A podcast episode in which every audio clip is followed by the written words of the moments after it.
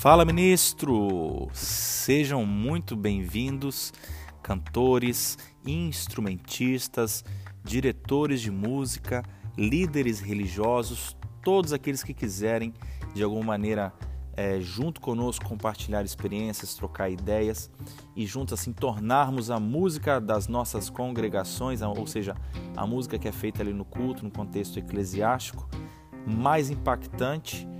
Seja muito bem-vindo. Esse espaço aqui é nosso, esse espaço é para isso. Eu me chamo Marcos Piazzi, sou músico de formação e já atuo de maneira profissional na igreja há alguns anos e juntos vamos trocar ideias aqui, trocar figurinhas. Eu vou deixar ao final do podcast meu contato ali para receber algumas dúvidas, sugestões e também disponibilizar materiais.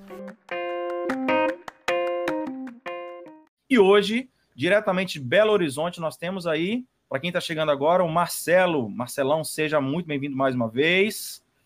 Marcelo, é. Marcelo é compositor, produtor e tem outros atributos aí também.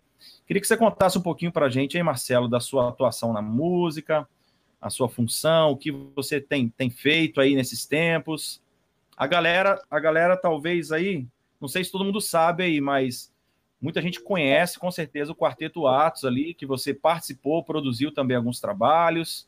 Conta um pouquinho é, para a gente. A gente participa junto até hoje. Conta um pouquinho mais para a gente aí. É, eu sou músico aqui de, de Belo Horizonte, Minas Gerais.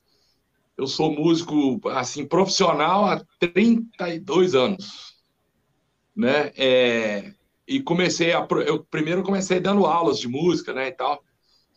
E comecei a produzir álbuns de música ali já em 92 para 93 assim.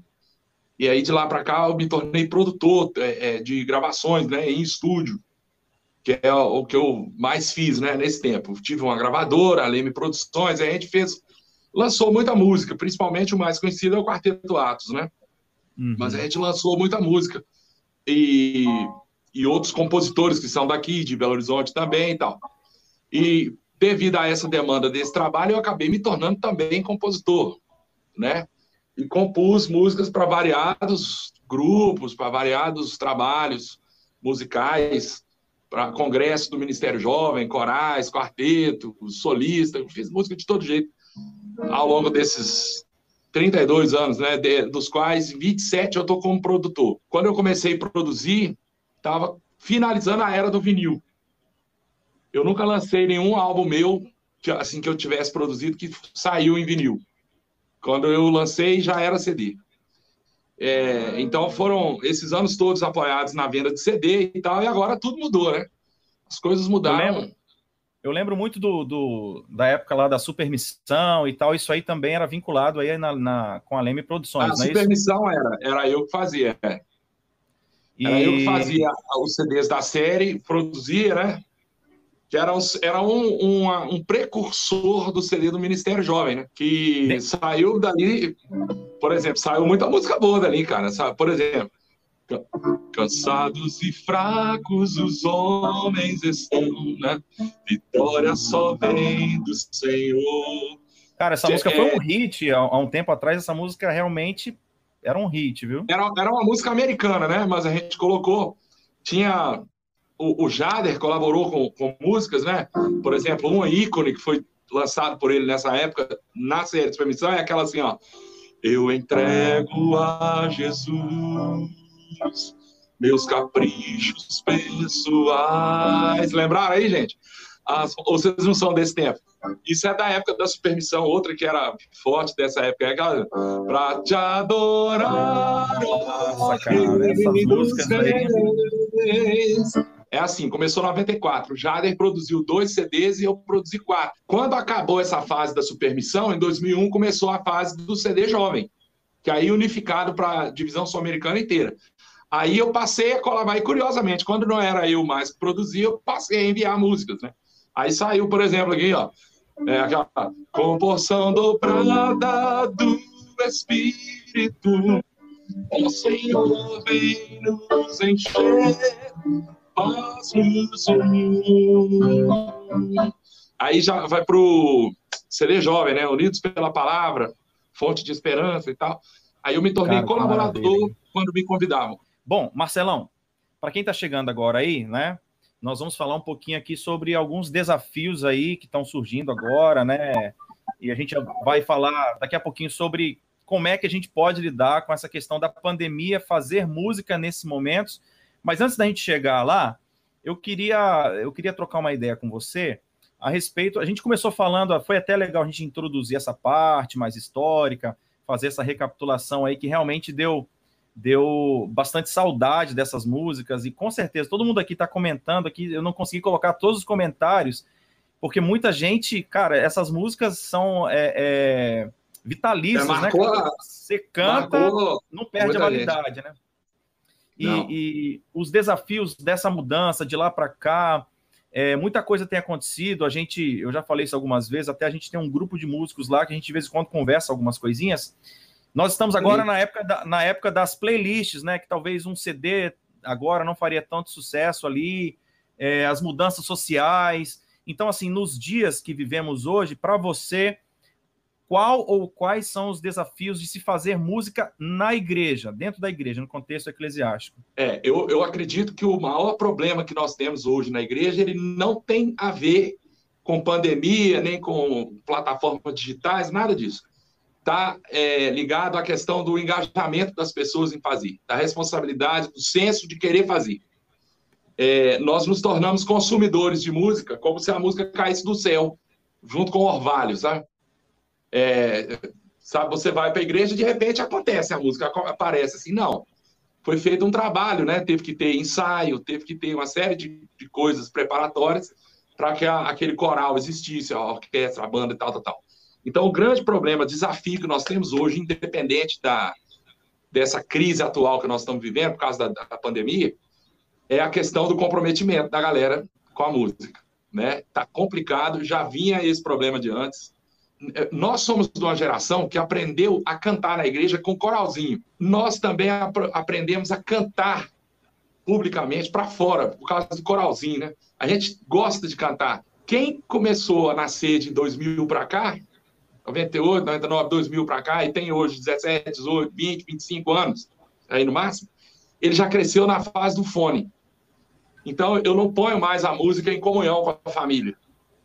Certo? Uhum. É, eu não gosto da, da sua música, eu faço a minha playlist e, e ouço só as que eu gosto. O resultado é que a gente acabou tendo um universo muito grande de músicas à disposição, mas as pessoas estão se fechando em cima só do próprio gosto. Então, é, esse é o grande desafio: tornar essa geração interessada por música, por fazer música e não apenas consumir música. Esse, essa modernidade, né, acabou de certa maneira tornando aí a galera um pouco mais imediatista, né? A tecnologia ele, tudo mais fácil. Eu me lembro, me recordo, é, é, você citou aí, eu ia para os ensaios do quarteto. Meu pai na época tinha um, quarteto, ele participou do, do grupo Isso, Redenção, é, exatamente. Grupo Redenção que você depois produziu, que tornou-se um grupo misto. Antes era um grupo só de homens e ali eu ficava, cara, ali no ensaio, uma, duas horas, assim, de boa, sabe? Agora, hoje não é assim, não, Piazza. A galera olha assim e fala, velho, que música chata. Quer saber? Vou sair do coral. e nem te avisa que saiu. E, e, então, assim, esse para mim é o grande desafio, porque a galera hoje é, é tudo na base do enter, delete. Enter, delete. Aí o cara põe a música assim, não gostei, pula para outra enquanto nós fomos educados assim, não gostei, aprenderei a gostar. Agora, Marcelo, a pergunta: você acha que é, é, esse lance da tecnologia, esse lance aí do, do desse imediatismo também, é, tudo bem, a gente vem de uma geração que a gente comentou aí, que era uma galera mais que se, é, é, se atinha mais aos detalhes e tal, mas de, de uma certa maneira essa influenciou também, inclusive os mais, os mais velhos, né? o que, que você acha disso aí? Sim. Eu acho que a tecnologia atual, a gente, a, eu não sou contra a tecnologia, não sou contra a modernidade, a facilidade que tem atual, não. Eu acho que nós é que temos que aprender a tirar proveito disso, ao invés de nos acomodar.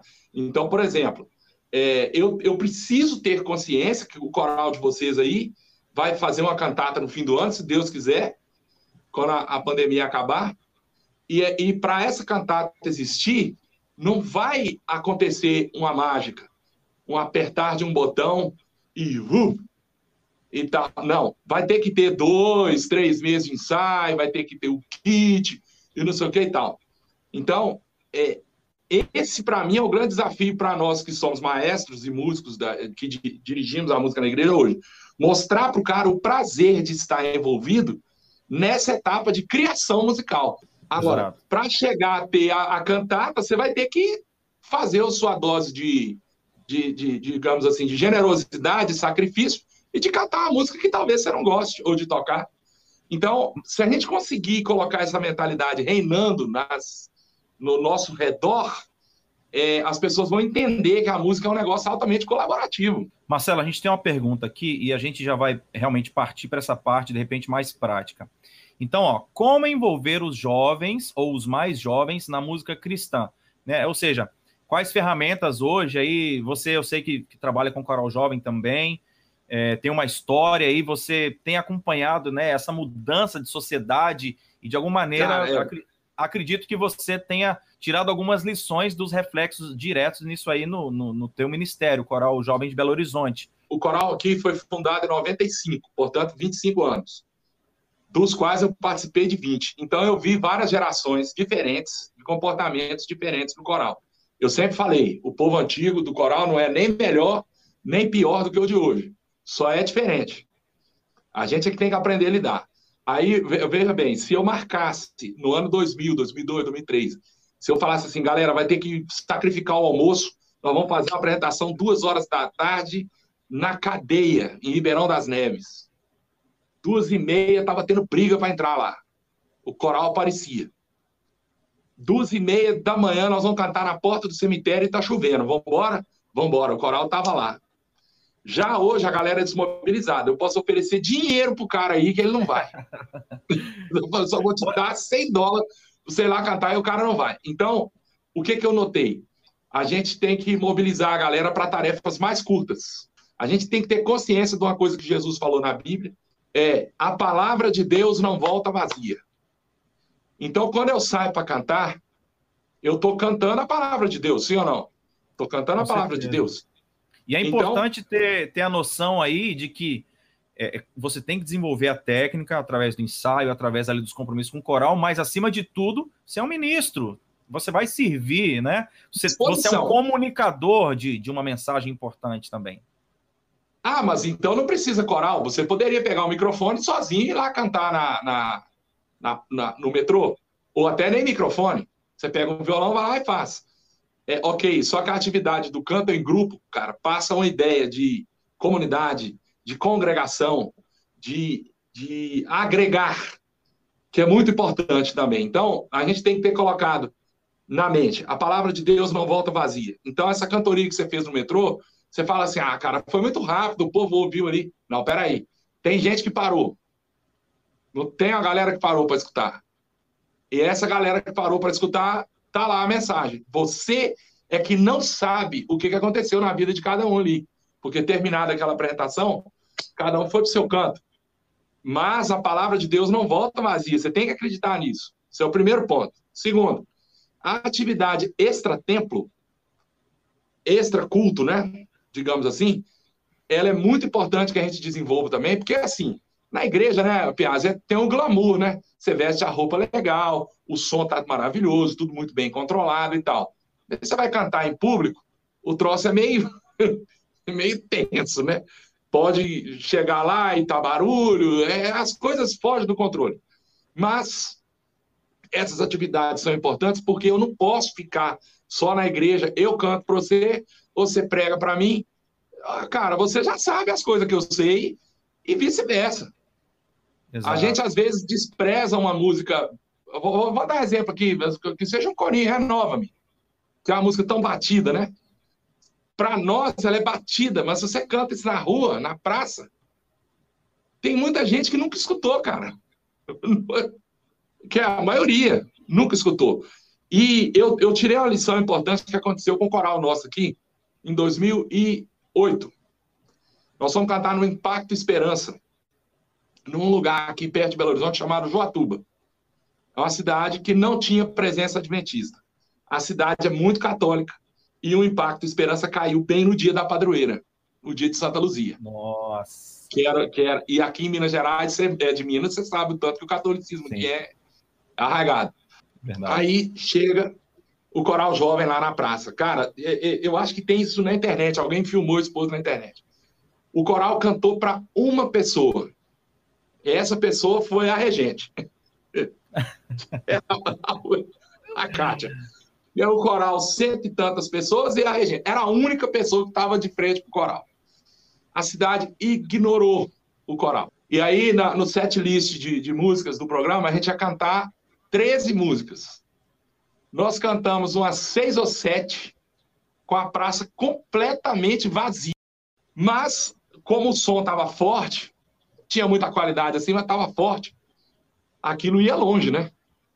O que, que começou a acontecer? Daqui a pouco um carro parou e abriu a porta, mas o cara não desceu de dentro. Aí a mulher que estava lá do outro lado da casa da avenida já saiu, sentou na porta, na calçada. Quando a gente assustou, devia ter umas 50 pessoas, mas de longe. Ninguém chegou perto da praça. E aí nós continuamos cantando. E cantamos as 13 músicas, como se nada tivesse. É, o resultado é que hoje tem uma igreja lá. Não foi por causa do coral. Nós fomos uma das coisas que, que colaborou né, para aquele negócio. Mas o que, que aconteceu? Quando a gente estava já terminando a cantoria, ah, é, e não tinha quem distribuísse os livros, ô Piada. Porque se o coral estava cantando na cidade no dia adventista, quem ia distribuir o livro? Ninguém. Aí, durante as músicas, nós destacamos um ou dois coristas lá para vir com o pastor levar os livros enquanto a gente cantava lá naquelas pessoas lá, que estavam lá longe mesmo. E aí, deu de longe umas 100 pessoas. Aí você olha assim, foi uma viagem perdida? Não, não foi, cara. A igreja está lá. A igreja foi fundada lá depois, porque o evangelismo deu resultado. Então, você canta lá no metrô ou, ou, na praça, seja onde for, a palavra de Deus não volta vazia. Música é missão, né, cara? Eu acho que são dois ingredientes que é, é, se chamam, né? Dois ingredientes que, que se atraem, né? Música e missão. Porque a música. Exato. Por isso que você... eu acho que cantar no coral é um privilégio. É um privilégio, você... porque é o seguinte: às vezes você não é um grande cantor, mas quer colaborar com a música na igreja e gostaria de cantar de repente, cara, a pessoa que está lá te assistindo não identifica com nada na igreja, mas identificou com a sua simpatia ao cantar. Aquela, aquela, aquela confiança, aquele vigor que você canta e tal, que o cara nem está escutando a sua voz, porque está no meio do bolo. Mas o seu semblante estava transmitindo a glória de Deus e ele se apega naquilo. Nós já estamos chegando aí no horário. Eu queria, eu queria que você deixasse aí para gente uma mensagem, um recado final para a galera uma mensagem, de repente, de, de ânimo, de esperança? O que você poderia dizer para a gente nesse sentido, nesses tempos agora que a gente está tá passando? Que vocês, se alguém tiver com Bíblia aí e quiser seguir, o Salmo 137, o povo hebreu estava em Babilônia, cativo, junto aos rios da Babilônia, nós nos assentamos e choramos. Nos salgueiros que lá havia, nós penduramos as nossas harpas. E aqueles que nos levaram cativos nos pediam canções, dizendo: Cante-nos o cântico do, de Sião. Aí o povo de Deus vai e responde o seguinte, piada: Não, eu não vou cantar porque eu estou em terra estranha. É a diferença muito grande, por exemplo, para Paulo e Silas no Novo Testamento. Paulo e Silas foram presos e na prisão eles cantaram com tanto fervor que converteu o carcereiro. Olha, olha a diferença de comportamento. Então, nós hoje estamos mais ou menos na mesma situação do povo de Israel cativeiro. Nós estamos presos dentro de casa por causa da, da pandemia. Quando a gente está saindo na rua é cheio de restrição. E uma das restrições mais enjoadas que tem, chata, é essa do coral. Ele não pode cantar porque aglomera. Ou seja, nós estamos cativos. É, mas esse cativeiro vai acabar. Isso não, isso, vai demorar um pouquinho e tal, mas logo, logo a gente está de volta. Então, você ressignificar o negócio. Não podemos deixar nossa harpa pendurada de jeito nenhum.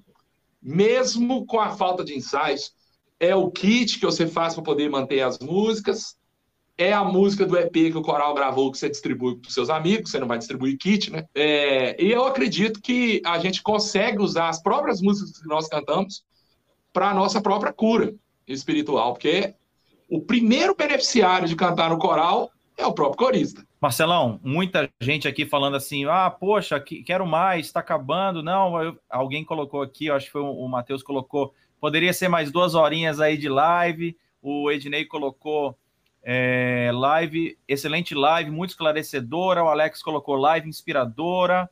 Temos realmente muitos Amém. comentários aqui. Vamos fazer depois uma parte 2 aí, falando sobre isso. Marcelo, quero mais uma vez te agradecer. Deus continue abençoando o seu ministério.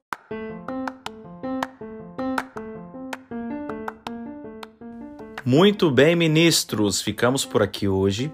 Um abraço para você e não perca o próximo episódio. Teremos aqui um convidado muito especial, Joezer Mendonça, e a gente vai falar sobre um dos seus livros. Na verdade, a gente vai falar sobre alguns assuntos bem legais.